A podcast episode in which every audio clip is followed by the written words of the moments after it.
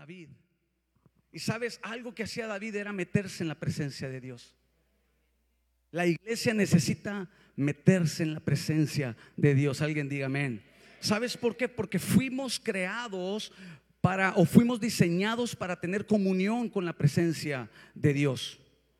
Desde el Edén, tú puedes mirar, Dios pone a Adán y a Eva para que tuvieran comunión con Él.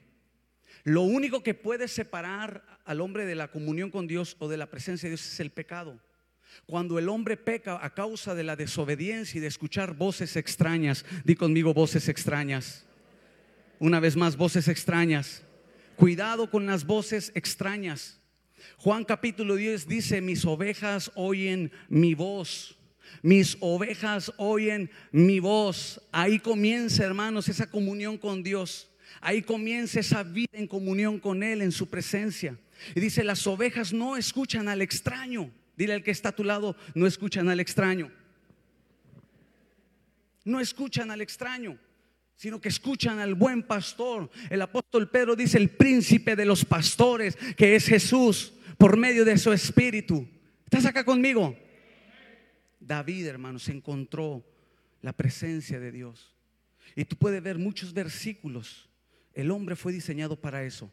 Al desobedecer, dice que quedan destituidos de la presencia de Dios. Ya no puede disfrutar más de la presencia de Dios. Es hasta que Jesús viene. Él vino a salvar y a rescatar lo que se había perdido. ¿Eh? ¿Qué perdió el hombre?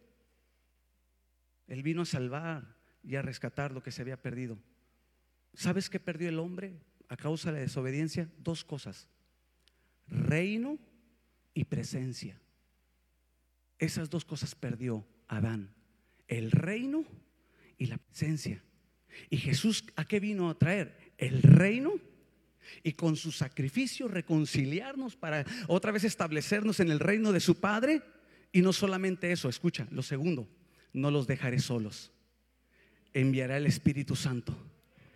¿De qué está hablando? De su presencia. ¿Estás conmigo? Si hay un tema que nos debe de interesar es la presencia de Dios. Porque es la que nos va a transformar. Es la que nos va a ayudar a ser diferentes. El hombre no puede cambiar por sus propias fuerzas. Yo creo que tú y yo ya lo, ya lo hemos intentado algunas veces. Decir, yo puedo cambiar, pero te das cuenta que solamente son unas cuantas semanas y vuelves a caer en la misma situación, porque el hombre no tiene la capacidad para cambiarse a sí mismo. Solamente es Dios, el alfarero, el creador, él es quien nos, y cómo nos muda, cómo nos cambia a través de su presencia. Dios le dice a Saúl, y pondré mi presencia en ti, te mudaré a otro hombre, te voy a cambiar, te voy a transformar. ¿Con qué? Con la presencia de Dios. ¿Cuántos quieren ser diferentes? Dile al que está a tu lado, Señor, le urge al que está a tu lado, al que está a mi lado, dile, Señor, ya haz el cambio, ya urge que lo cambies. Y tú di amén, sí, necesito ser cambiado, Señor, ya no quiero ser el mismo. ¿Cuántos dicen amén? Dile, Señor, porfis, échame la mano. Cambia el que está a mi lado, dile. No, dile, cámbiame a mí. Cámbiame a mí. Levanta tu mano y dile, cámbiame a mí, Señor. Y sabes, el cambio viene cuando está la presencia de Dios. Es la presencia de Dios. Entonces, ¿cómo encontramos, cómo nos podemos encontrar con su presencia? Cuando, cuando nos reunimos, cuando hacemos el devocional, cuando estoy en casa, ¿cómo me puedo encontrar? Porque este no, solamente es el lugar aquí. Tú te puedes encontrar en tu casa, en tu recámara, en el trabajo, tú puedes encontrarte con la presencia de Dios. Porque Él no está limitado al espacio ni al tiempo, ¿sabías? Él no está limitado. Pero necesitamos nosotros, hermanos, estar conscientes, cultivar la conciencia de la presencia de Dios. ¿Estás conmigo? tenemos que cultivar la conciencia, el pensar que necesitamos de la presencia de Dios para ser transformados, para ser llenos de Dios. Necesitamos cultivar en nuestra conciencia. Sabes, para los israelitas no solamente era encontrarse con la presencia de Dios. En la Biblia, para los israelitas, la palabra que utilizaban en el hebreo para presencia, si la quieres anotar, es la palabra panim. Así como se escucha, panim. P-A-N-I-M. N-I-M, panim. Esa es la palabra hebrea que utiliza la Biblia. Cuando los israelitas decían que se encontraban con la presencia de Dios, ellos decían que se encontraban con el panim. Di conmigo panim. ¿Aprendiste algo hoy? El panim, pero ¿qué significa la palabra panim? Anota, por favor. La palabra panim significa rostro, cara. Cuando los israelitas o los hombres de Dios se encontraban o decían, vive Jehová en cuya presencia, en cuya panim, ellos decían, yo estoy cara a cara, cara a cara. ¿Estás conmigo? Cara a cara. Si sabes que los seres humanos son los únicos diseñados para tener intimidad. Claro está que en el matrimonio, tener intimidad y mirarse a los ojos. Sí. Dios les dio esa habilidad en la comunión de estar, en la intimidad de estar cara a cara. Y Dios se encontraba en comunión o en intimidad con esos hombres así, cara, no las espaldas, no de lado, cara a cara. Para ellos, para los israelitas, eso era encontrarse con la presencia de Dios. Yo creo que todos nosotros cuando platicamos con alguien nos gusta que estemos frente a frente, ¿cierto o no? Y cuando alguien está distraído te, incomoda. Tú quieres que, que tenga la atención y quieres mirarlo a los ojos, ¿verdad? Quieres estar frente a él. Eso es comunión. Y es ahí donde Dios revelaba su presencia, su panim. La iglesia tiene que caminar en, esa cultura o, en ese tipo de vida, hermanos, encontrarse con Dios en todo tiempo, tener siempre el deseo en el corazón. ¿Estás acá? Moisés le dice, si tu presencia no va conmigo. Éxodo capítulo 33 le dice, si tu panim no va conmigo, no me saques de este lugar. Moisés sabía que él no podía completar la obra, no podía cumplir el propósito si no estaba la presencia de Dios sobre su vida. Pero cuántas veces nosotros nos hemos aventurado a hacer cosas que primeramente a veces ni Dios nos ha llamado a hacer y las hacemos sin Él. Oh, y el que está atrás no te duermas. ¿Qué pasa aquí cuando se duerme alguien? ¿Qué hacemos? Eh, levantamos una ofrenda. Bien sabe, ¿verdad? ¿Cuántas veces nosotros no hemos hecho algo que ni siquiera Dios nos ha mandado y lo hacemos? Moisés decía, no, yo no, escucha, y Dios estaba enviando a Moisés, estaba siendo asignado por Moisés, sí, Ahora, ojo acá, Moisés en el capítulo 33 le dice, Señor, yo quiero que tu presencia, si he hallado gracia delante de tus ojos, yo quiero que tu panim, tu cara, tu rostro, tu presencia esté conmigo. El Señor le dice, yo enviaré mi ángel delante de ti. Quizá tú podrás decir, con eso es suficiente, con el ángel del Señor es suficiente, pero sabes, Moisés dijo, no, yo no quiero el ángel, yo quiero tu panim, yo quiero tu presencia. Alguien dígame, por favor, yo quiero tu presencia. Y dice, si tú no vas conmigo, no me saques de aquí. Eso, hermanos, es lo que provoca la presencia de Dios. Depender tanto de Dios que dices, yo no, yo no quiero ningún plan si tú no estás en medio de ellos. Yo no quiero hacer nada, ni tener nada si tú no estás en ello. ¿Estás conmigo? Eso es lo que le está diciendo Moisés. Yo no quiero conquistar si en mi conquista no está tu presencia. Mm. Es en estos tiempos podríamos decir, Señor, yo no quiero éxito. Si el éxito no, no estás tú, si en ese éxito no estás tú. Es más, no quiero que, que me suban de puesto en el trabajo si tú no estás ahí. No quiero ese carro nuevo del año, lo que tú quieras, si tú no vas a estar ahí, Señor? ¿De qué sirve tener todo? ¿De qué sirve que el hombre, que el hombre se gane el mundo si al final pierde su alma? ¿De qué sirve, hermano, ser próspero si en esa prosperidad no está Dios? Alguien dígame, por favor. Yo sé que esto muchos como, pero qué triste es, hermanos, que a veces nuestro propio corazón nos engaña.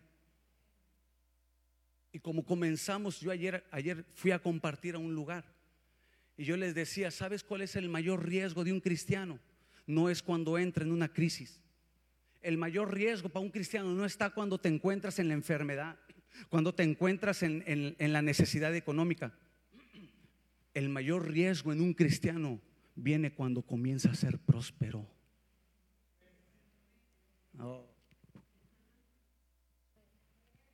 El mayor riesgo en un creyente, y tú puedes decir dónde viene en la Biblia, escudriña la vida de los reyes. Hubo reyes que en la, en la batalla, en la crisis, se humillaban a Dios, clamaban a Dios, pero cuando eran prósperos, se olvidaban de Dios. Mm, déjame decirte algo más pesado. ¿Estás listo? Tú tienes que ver que la prosperidad o la abundancia que estás teniendo ahorita no sea una prueba solamente para alumbrar lo que hay en tu corazón. Quizás solamente es una prueba para si en realidad, porque hay muchos que buscan las bendiciones, pero no buscan más la presencia de Dios. ¿Escuchaste? Moisés dice, no, yo no quiero ese éxito si tu presencia no está ahí. ¿De qué sirve, amada iglesia? Primero es la presencia de Dios. ¿Estás conmigo? ¿Sabes? La mayor crisis que el pueblo de Israel entró fue cuando el panim de Dios se alejaba. Yo quiero tomar algunos versículos. Isaías 54, el versículo 8, mira lo que dice. Cuando el pueblo de Israel pecaba, desobedecía, el panim de Dios se alejaba. Mira, Isaías 54, el versículo 8. Con un poco de ira escondí, que es el rostro, panim. Y conmigo panim una vez más. Mira, el Señor que hacía cuando pecaban, desobedecían, escondía su presencia. Escondí mi rostro de ti por un momento, pero con gran misericordia eterna tendré compasión de ti, dijo Jehová, tu redentor. Mira el Salmo capítulo 3, el versículo 1. Salmo capítulo 3, el versículo 1. 13. 13. Sabes, el mayor pendiente para nosotros es que se aleje la bendición. Y quizás es tu mayor preocupación, ya no tener recursos financieros. Para David, hermanos, no era eso. ¿Hasta cuándo, Jehová, me olvidarás para siempre? Y le dice, ¿hasta cuándo esconderás tu panim de mí? No le decía, ¿hasta cuándo, Señor, va a venir la bendición? ¿Hasta cuándo voy a ser prosperado? ¿Hasta cuándo va a venir aquello? Y decía, no, Señor, el pesar que sentía David era porque Dios escondía su presencia. Wow. Pero aquí hay que tener la habilidad, quizá a veces ya no está la presencia y ni siquiera nos hemos dado cuenta. Y así pasa hoy en día con muchos cristianos que no han discernido, hermanos. Y se han desenfocado y, y han perdido la brújula, hermanos. Y se enfocaron en otras cosas. Y creemos que porque sigue bien todo, damos, damos a, a concluir en nuestra mente que Dios está con nosotros. Y David decía, no, tu presencia, Señor, ¿hasta cuándo? Él buscaba, hermanos, fervientemente la presencia de Dios. Salmo 30, el versículo 7. Salmo capítulo 30, el versículo 7. Mira lo que dice. Porque tú, Jehová, con tu favor me afirmaste como un monte fuerte, pero mira, escondiste tu panim, escondiste tu presencia y fui turbado. Ahí era donde David comenzaba a sentir, hermanos, la angustia, la preocupación. Imagínate tener que enfrentar reyes, naciones, tener que enfrentar, eh, en este caso como su hijo Absalón que se levanta contra él, como hombres que se levantaban contra él y hacerlo sin la presencia de Dios. Y David siempre, esos salmos nos expresan esa gran necesidad de saber que la presencia de Dios estaba en su vida. El apóstol Pablo dice, si Dios es con nosotros, si Dios es con nosotros, si Dios es con nosotros, si Dios es con nosotros. ¿Qué está diciendo? La, si la presencia de Dios está conmigo, ¿quién contra mí? Si Dios es con nosotros, ¿quién contra nosotros? ¿Estás, estás acá? Es lo mismo. Escondes tu rostro y dice, ¿qué voy a hacer? ¿Cómo voy a enfrentar estas situaciones? David tenía habilidades para la guerra, claro que tenía habilidades, venció a un gigante con una piedra. La Biblia enseña que David comenzó a inventar armas, instrumentos y de todo. David tenía una creatividad pero poderosa. No era cualquier hombre. Tenía muchas habilidades, había sido dotado, así como muchos. ¿Eh? Pero él decía, de nada me va a servir que yo sepa usar armas, de nada me va a servir. Es ilógico, hermanos, vencer a un gigante con una piedra.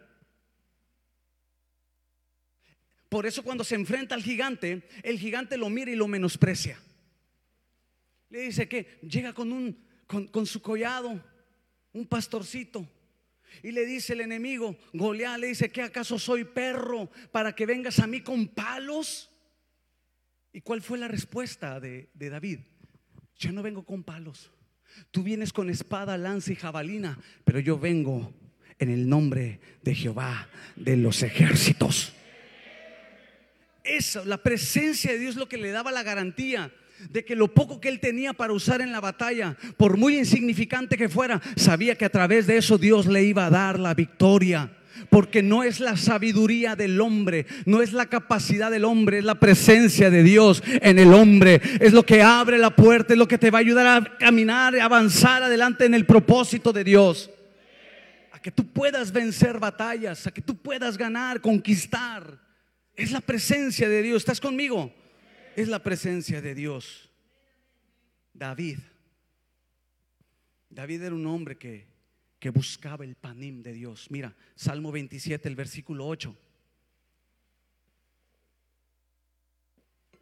Mi corazón ha dicho de ti, buscad mi panim, mi presencia, mi cara, mi rostro. Y dice, tu rostro, tu panim, buscaré. Era el único interés que tenía David buscar el rostro de Dios. Amada iglesia, que tú cada mañana te despiertes y digas, lo primero es buscar el rostro de Dios. Lo primero. Yo siempre te he dicho que no es cuestión de tiempo. ¿Cuánto tiempo le tengo que buscar? Eso es asunto tuyo. Yo creo que más de tiempo es asunto del corazón. Pero ¿qué decimos? No tengo tiempo, pastor, para buscar a Dios. No, lo que pasa es que no tienes la disposición en tu corazón, porque el día tiene 24 horas. Y Jesús dijo, hasta ahorita mi Padre trabaja como yo trabajo. ¿Estás conmigo? David decía, yo buscaré tu panim, tu rostro. Salmo 24, el versículo 6. Mira lo que dice, Salmo 24, 6. ¿Cuántos están aprendiendo? Tal es la generación de los que le buscan, de los que buscan tu panim, tu presencia tu rostro, dice, oh Dios. Otra versión dice que tal es la generación que busca su panim, así como lo hizo Jacob. ¿Cómo buscó Dios a Jacob? Intensamente, tanto que se tuvo que enfrentar con el ángel del Señor. Y no lo soltó, hermanos. Se aferró a él. El ángel le dijo, suéltame porque raya el alba. Y le dice, Jacob, no te voy a soltar hasta que me bendigas. Fue tan insistente, hermanos, que el ángel lo tuvo que bendecir. Así tiene que ser nuestra búsqueda. No me voy a mover hasta que me manifiestes tu presencia, alumbres mi, mi vida con tu presencia, con tu panim. ¿Sabes? La bendición para los judíos incluía el panim, la bendición sacerdotal. Hermana Roble, ayúdeme. A ver, permítame, permítame. El Señor te bendiga y te guarde. El Señor haga resplandecer su rostro sobre ti y haga resplandecer su rostro sobre ti y tenga de ti misericordia. Haga resplandecer su panim, su presencia. Esa era la manera en que Dios establece la bendición sobre su pueblo. El sacerdote se encontraba con Dios y salía, hermanos, y declaraba esta palabra. Jehová te bendiga y te guarde. y haga resplandecer su panim, su rostro, su presencia sobre ti. ¡Wow! La presencia de Dios. Tal es la generación de los que le buscan. Amada iglesia, tenemos que buscar a Dios. Pastor, la pandemia, la pandemia no tenía que ser razón para dejar de buscar a Dios. Al contrario, la pandemia era el momento para meternos más con Dios. Más con Dios. Pero ¿qué pasó, hermanos? Muchos menguaron. Dijeron, no, no puedo por esto, no puedo por aquello, no puedo por esto, no voy porque me contagio, pero si van a otros lugares. Mire un meme en estos días, ¿no? Está llena la playa y dice, mamá, ¿por qué no vamos a la iglesia? Y le dice la mamá, no, porque allá nos podemos contagiar. Hermanos, ¿estás conmigo? ¿Qué necesito para encontrarme con la presencia de Dios? Número uno, anota por favor. Voy a tomar de acuerdo a David. Número uno, tengo que tener anhelo por su presencia. Anhelo por su presencia. Si no hay anhelo, hermano, no hay búsqueda. Yo necesito anhelar la presencia de Dios. Sabes, cuando hablamos de anhelar, hablamos de un deseo ferviente, profundo en nuestro corazón. Si sabes que la Biblia dice que el Espíritu Santo nos anhela celosamente, lo dice en la epístola a Santiago, el Espíritu de Dios te anhela, Él quiere tener comunión contigo. Hay un anhelo profundo en Dios por encontrarse contigo. Ese es el anhelo de Dios. Él quiere encontrarse con la iglesia en comunión, en adoración. Él quiere poner su presencia. Hay un anhelo en Él, amada iglesia. Escucha, Dios te anhela. El Espíritu Santo nos anhela, dice, celosamente. Él quiere encontrarse contigo. El problema no es el problema somos nosotros. Somos nosotros que nos hace falta, hermanos, ese anhelo ferviente. El anhelo, hermanos, escucha, tiene una definición muy curiosa. Eh, originalmente es una palabra latina y tiene que hablar con la falta de respiración. La palabra anhelo en su etimología tiene que ver con la falta de respiración. Cuando alguien tiene falta de respiración, ¿cómo se siente? Desesperado. ¿Cierto o no? Y mueve, si has visto, ¿no? En las películas, cuando a alguien le falta el aire y empieza. Quiere eso, e, a, eso se refiere la palabra anhelo. ¿Dónde lo sé? Nomás lo googleé. Googlealo y lo vas a encontrar. No crees que fue revelación del cielo. La palabra anhelo tiene que ver con eso. Cuando tú dices, necesito respirar. Lo necesito porque si no me muero. Alguien que le falta la respiración se, siente que hagan lo que sea, pero quiero respirar. Sabe que depende de eso. David tenía un anhelo por Dios. Él sabía que si no tenía la presencia de Dios, él no respiraba, no vivía. La vida era insípida, la, la, la vida él dice, yo necesito, ahí te va la Biblia, ve conmigo a la Biblia, Salmo 63, versículo 1. Salmo 63, versículo 1. ¿Qué necesito para encontrarme con la presencia de Dios? Anhelo. Dice, Dios, Dios mío eres tú, de madrugada te buscaré. Mi alma tiene sed de ti, mi carne Dilo fuerte, mi carne, mi carne te anhela. Mira la expresión de David, mi carne te anhela. Yo no puedo encontrarme con alguien que no anhelo estar con él. No puedo encontrarme, yo necesito un anhelo, un deseo para estar con alguien. David sentía ese anhelo profundo. Dice, yo necesito buscar a Dios, su presencia. Ahora, mira otro salmo, Salmo 84, el versículo 2. Salmo 84, el versículo 2.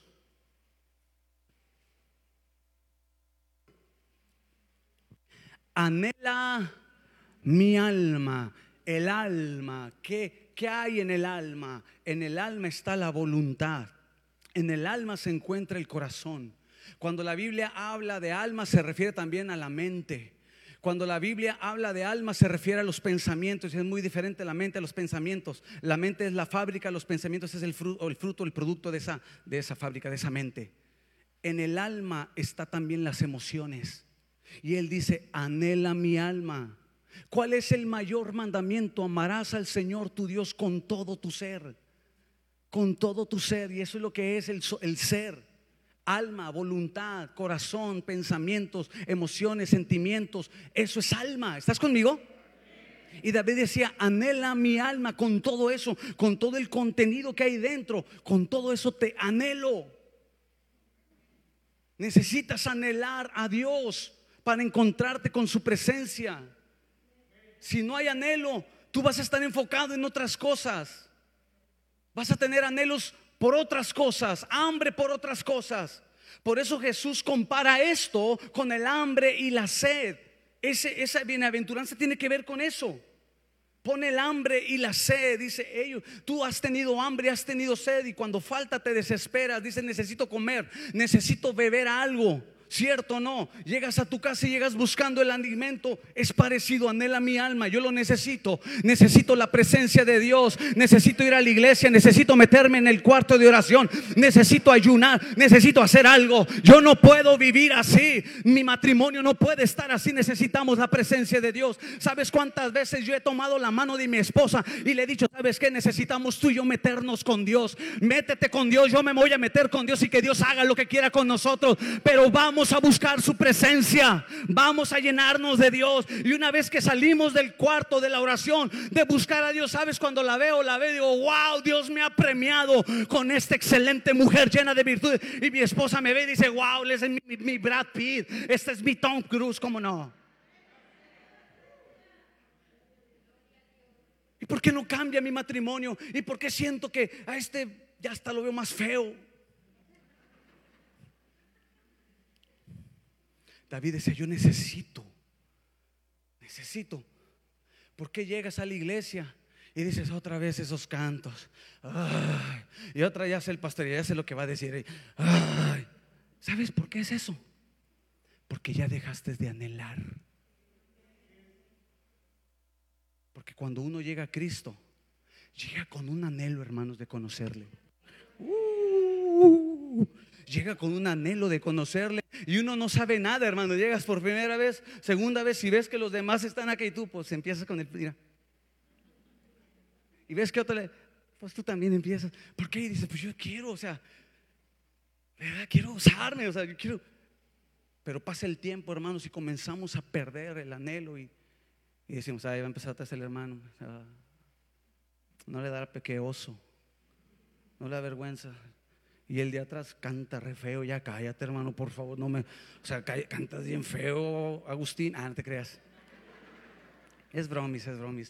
Y dices tú, ¿sabes? Todo eso, hermano, se origina por la falta de anhelo por Dios. Porque te debes de gozar, hermanos, que alguien a tu lado está exaltando al Rey de Reyes, se está gozando con el Rey de Reyes. Dices, gloria a Dios, qué bueno que se está gozando, gloria a Dios. Por eso te acuerdas de ese canto que decía, y tú mi hermano, ¿por qué no cantas las alabanzas a Jesús el Salvador? ¿No te acuerdas de ese canto? Decía las aves, pero la falta de anhelo. Ay, pastor, mi matrimonio ya, ¿qué hago? Es porque pierdes el anhelo. El acto más profético es el matrimonio. ¿Sabías? Es el acto más profético. Cristo y la iglesia. El hombre y su mujer, dice el apóstol Pablo. Comenzamos a perder el anhelo de muchas cosas. Es que ya no le hallo sentido, pastor. Y luego decimos, estoy en la depre. Estoy en la depre.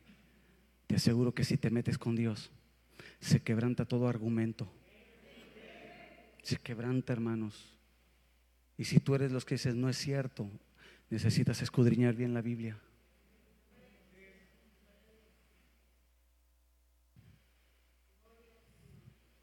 El que se mete con Dios nunca vas, vuelve a ser el mismo. Pregúntale a todos los que fueron tocados por la presencia de Dios. ¿Estás conmigo? El anhelo. Y voy a terminar. Segundo, segundo, ¿qué necesito para encontrarme con Dios? Anhela la presencia de Dios. Número dos, ¿qué necesito para encontrarme con Dios? Con, con esa presencia de Dios, con el Jesús resucitado. Una vez que anheles su presencia y te encuentres con Él, ama su presencia. Ama su presencia. Ya no solamente hay un anhelo, sino que ahora es un amor profundo por la presencia de Dios. Sabes, muchos son amantes de las bendiciones, pero no aman la presencia de Dios. Aman la dádiva, pero dejaron de amar al dador. Ama su presencia. David tenía un profundo amor por la presencia de Dios, tanto así que dijo, yo quiero que el arca del pacto no esté en, no esté en Gabaón. Allá ha estado abandonada por 20 años en el tiempo de Saúl. ¿Qué hizo David? Sacó el arca del pacto y la puso en su casa. Dijo, yo quiero que esté, era tanto amor por la presencia de Dios. El arca del pacto es, es, es, es el símbolo más sublime, hermanos, para el pueblo de Israel. Y habla de la presencia de Dios. Dice David, no, no tiene por qué estar en Gabaón, tiene que estar en mi casa. La presencia de Dios tiene que estar en mi casa. Ahí donde tengo mi familia, ahí tiene que estar la presencia de Dios. Amor profundo. Decimos, es que yo amo mucho el fútbol. Es que yo amo las tortillas de harina. Es que yo amo mi carro. No me miras cómo ama. Fíjate, amo a mi perrito. Y yo digo, wow, ¿y cuánto amas a Dios? ¿Cuánto amas a Dios? Amo servir, amo predicar, amo a Dios. Yo puedo dejar de predicar, pero no puedo dejar de amar a Dios. Yo puedo dejar de ser pastor, pero no puedo dejar de amar a Dios. David amaba a Dios. Un versículo, Salmo 18.1, solamente un versículo, Salmo 18.1. Mira, wow, mira lo que expresa. Lee, fuerte, por favor. Te amo, te amo. A veces nos cuesta trabajo decir eso, hermanos. Yo sé por qué, porque casi todos sabemos querer, pero pocos sabemos amar. ¿Verdad? Pero David decía, no, te amo Jehová, te amo. Y tú puedes ver más versículos, Salmo 116, 1, Salmo 119, 97. Y así hay más versículos. Cómo David expresaba el amor. Por eso Jesús dijo, me amas. Me amas. Guarda mis mandamientos. Guarda mis mandamientos. Cuando Jesús confronta a Pedro después de que, le niega, ¿sabes cuál fue la confrontación? Pedro, ¿do you love me? Prende subtítulos. Pedro, ¿me amas? No le dijo uno, no le dijo dos, le dijo tres veces. Hasta el final ya dijo, Señor, tú sabes, ¿me amas? Jesús quería cerciorarse en su corazón que Pedro en realidad lo estaba amando. Porque ya le había dicho, yo contigo voy hasta...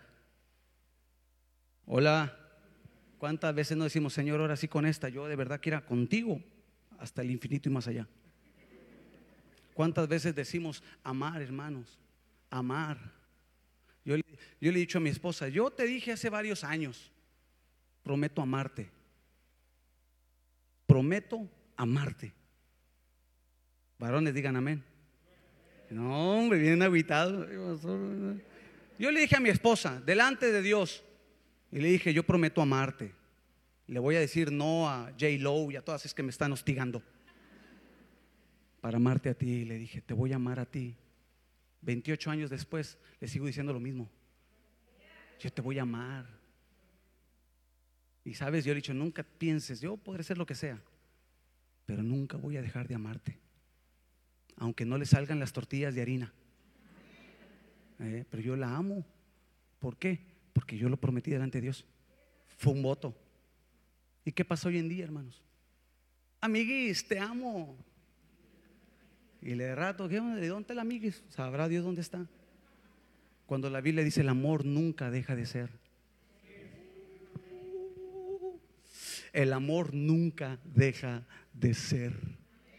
El amor nunca deja de ser. Primera de Corintios capítulo 13. El amor nunca. Dile a tu esposo, a tu esposa, el amor nunca deja de ser. Vamos, varón, dile, afírmala, afírmale el amor, dile, el amor nunca deja de ser. Te voy a amar siempre. Las hermanas digan algo. A mí me dijo una persona, la mujer ni todo el amor ni todo el dinero.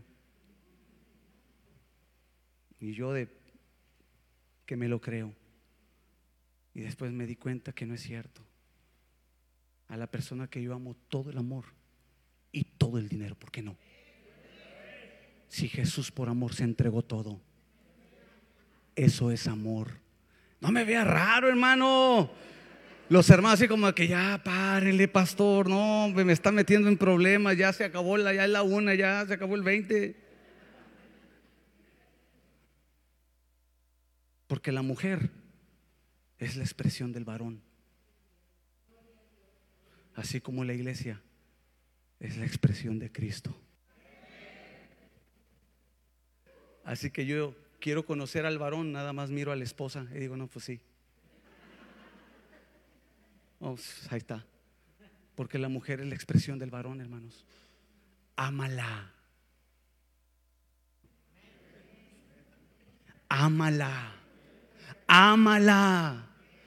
Ámala como Cristo ama a la iglesia. Y la hermana, ¿por qué no vino mi esposo? Este tema estaba bueno. Ámala. ¿Cómo aprendo yo a amar a Dios? Así amando a mi esposa. La verdad, hermanos, Dios me ha enseñado mucho amando a mi esposa. David amaba a Dios con todo su corazón. Nosotros normalmente, amor, hermanos, tiene sus reservas. Te amo, pero. Te amo, sí. Pero si no pasa esto, olvídate. Y por eso han pasado noches donde se acuestan. ¿Verdad que sí?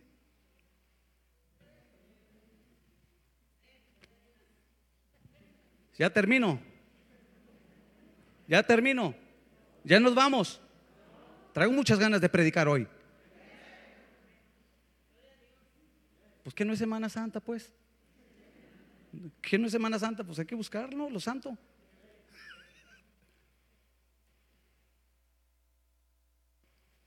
Por muchos años, mi esposa me decía, ya compro una cama más grande. Le decía, no. Ya, ya, ya. Es que tú pues, ocupas todo el espacio. no. Cuando nos enojábamos no había para dónde irse. ¿Eh? No había para dónde irse. No. ¿Verdad? Así tú amas a Dios y dices, ¿cómo? Nada me podrá separar del amor de Dios que es en Cristo Jesús. Ni la vida, ni la... Fíjate el pensamiento de Pablo, ni la vida, ni la muerte, ni lo alto, ni lo profundo nada me podrá separar. Pero a veces, hermanos, un problemita nos separa tan rápido de su amor. Un disgusto, un enojo, nos separa tan fácil de Dios. Y dices tú, entonces, en realidad estoy amando a Dios, su presencia. Ama a Dios, ama su presencia. Amén. Por último, anhela su presencia, ama su presencia. Número tres, cuida su presencia. Cuida su presencia. Sansón, un hombre dotado por Dios, llamado por Dios, llamado con una, asignación para cumplir un propósito tremendo en medio de una generación de oscuridad espiritual. Viene en el libro de jueces el capítulo 16. Sansón, tú sabes, tenía fuerza y Dios estaba con él, pero coqueteó con el pecado. Comenzó a jugar con el pecado. Le comenzaron a llamar las cosas que pues no tenía que tomar, lo prohibido. No tenía por qué haber tomado una filistea. Dice la hermana, ay pastor, pues que los de Israel están re feos. ¿Cómo le hago? Por eso me voy a los filisteos. Pero sabes, hermanos, su desobediencia le llevó a tener la peor derrota. Capítulo 16, versículo 20, mira lo que dice. Capítulo 16, versículo 20. No, pues ahora no está Marcos, ¿qué hago? ¿Quién toca el piano? Hermano Félix, subo al piano. Ah, se cree.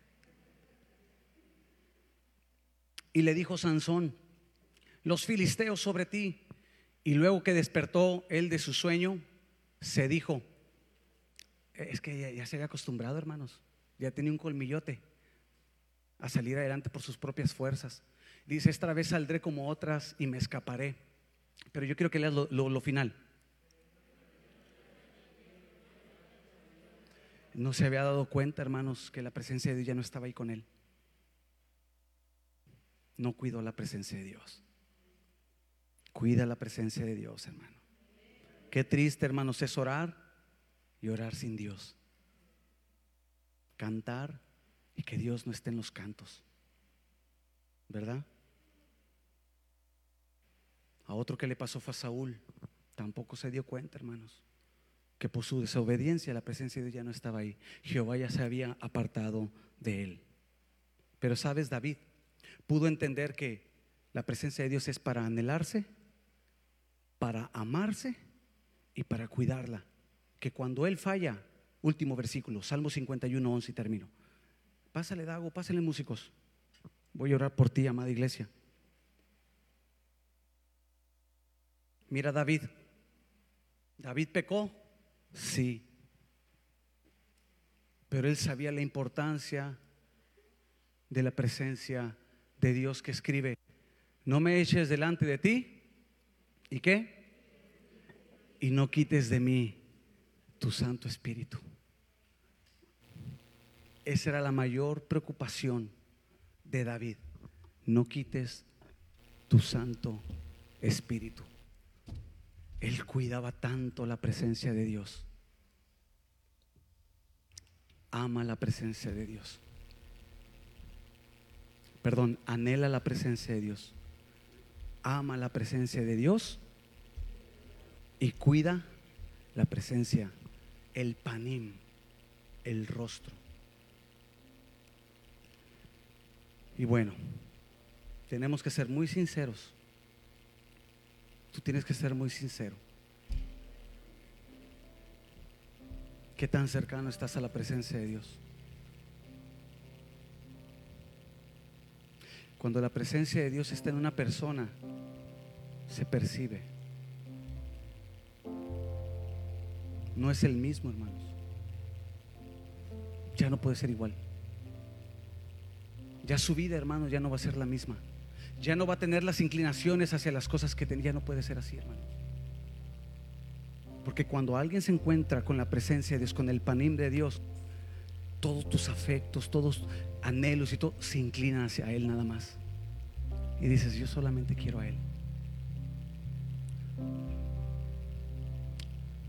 Que tú esta, esta tarde ya, que tú esta tarde